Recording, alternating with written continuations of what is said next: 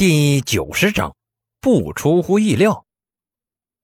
然后就在赌局刚开始的时候，校门被打开了，冲进来一排穿的整齐、浑身充满煞气、脸皮子阴沉的能滴出水来的白衣汉子，看架势应该是练空手道的。你们都给我听着！带头的中年男人大吼了一声，然后就跟阿豹他们对上了眼儿。因为刚刚代课的是黄飞鸿这个节操尚存一丢丢的老师，所以他们来的比较晚，就被挤在外面了，心情难免不是很愉快，一排排眼里都带着不甘与杀气。这倒不是说阿豹控制不住了想杀人，这纯粹是本能而已，就像人手里揣着个东西，不爽了就会不由自主地握紧一般。这眼神顿时吓坏了带头那男人。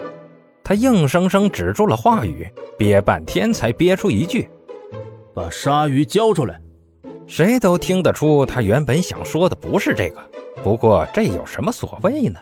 知道是来找茬的就行了。学生们自动退下，佣兵跟黑拳拳手们顶上，每个人身上的气势都不逊色于带头的男人，更是远比他身后那群菜鸡强。就算不考虑气势，光看体型。两者也有绝对的差距，就跟狮群与狼群的对比一样。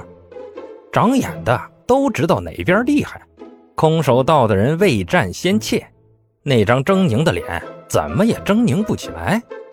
阿豹耸耸肩，指着着装一致的黑拳拳手们道：“鲨鱼是他们老大，他刚刚出去了，你找他有事儿？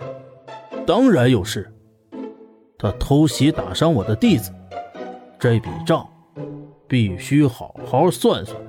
中年汉子言辞犀利的道，但后半句又改了口。不过，既然他不在，那我们换个人也一样。叶问在不在？出来，对这件事情负责。是来找叶问的？阿豹挖了挖耳朵，怀疑自己听觉出了问题。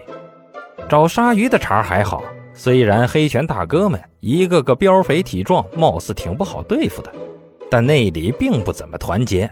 跟鲨鱼玩车轮战，未必没有占便宜的可能。但叶问就不一样了，那位大哥可是老师，老师啊喂，跟裘千仞一个职业岗位上的。虽说两者实力不在一个档次上，但地位是一样的。就这一点，便奠定了裘千仞出手的可能。裘千仞出手了，黑拳拳手们能消停不？其他老师能看戏不？其他老师出手了，离全校总动员还远吗？这几乎跟堵着校门口喊“我们来群殴吧”没啥区别了。阿豹第一时间想摸摸这位大叔的额头，问问他烫不烫，要不要来点感冒灵？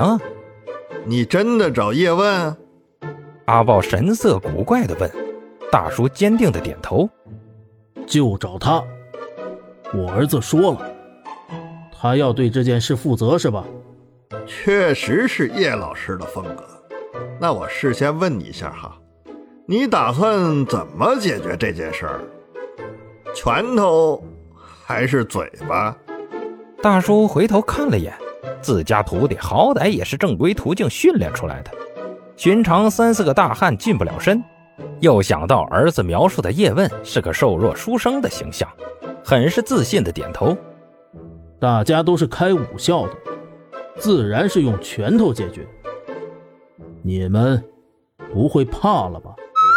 啊，不不不不不，啊，只是确认一下而已。那就好，把人叫出来吧。大叔自信的抬头，阿豹古怪的笑笑，把目光瞄向陈斌。陈斌翻了个白眼给他，瞧把人家坑的，这大叔一会儿估计得哭。当然，陈斌也没有脑抽到提醒敌人的地步，人家都打上门来了，不搞点事儿恐怕说不过去。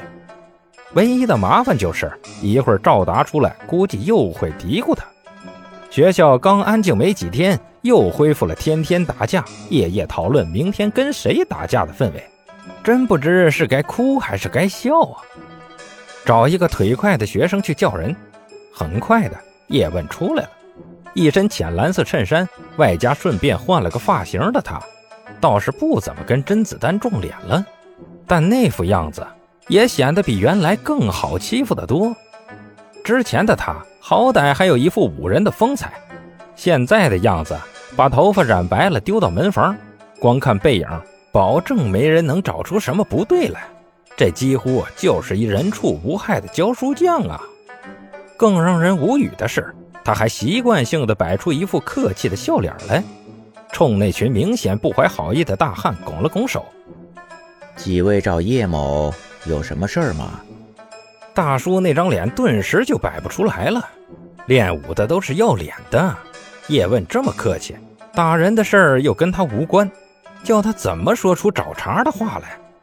陈斌见此不耐烦的摆手，指着不满的大叔：“他们是来找你切磋的，我这边还有点事儿，具体的事宜你们自己聊吧。”哦，原来是来切磋的，承让承让。叶问冲校内一摆手：“各位请，我们去里面说说。”叶问带着人哗啦啦的走了，顺带拉走了一批看戏的人。大抵是觉得叶问抢了自己的风头，裘千仞不满地哼了一声，但也没说什么，继续盯着俩女孩做监督。说起来，这两个太妹也算是努力的了。刚刚那么大动静，他们愣是一动不动，继续站着，头都没往旁边瞄。也有可能是瞄了，没被人发现，但总之挺不容易的。楚留香也留在人群里面，向来心疼女孩子的他。见此，不由得冲裘千仞求情道：“裘帮主，差不多就行了吧？他们够努力了，难不成还要他们站到晕过去你才甘心？这七月的太阳也是挺毒辣的。”哼，那怎么可能？裘千仞不满地横了楚留香一眼：“晕倒过去就算不及格。”这种程度的意志力都没有，怎么修炼武功？听到裘先生这么惨绝人寰的发言，两个女孩子眼皮子抽了抽，差点没真倒下去。楚留香继续劝：“所以说，他们只是寻常孩子。这年头的孩子又不像我们那会儿，又是挑柴又是担水的。你放低点标准没什么嘛。再说了。”你不是一直跟东方白不对付吗？他最近一直想收点女弟子，万一让他从你手里把徒弟抢了，那你……他敢？他敢，我就亲自把这俩女娃毙了。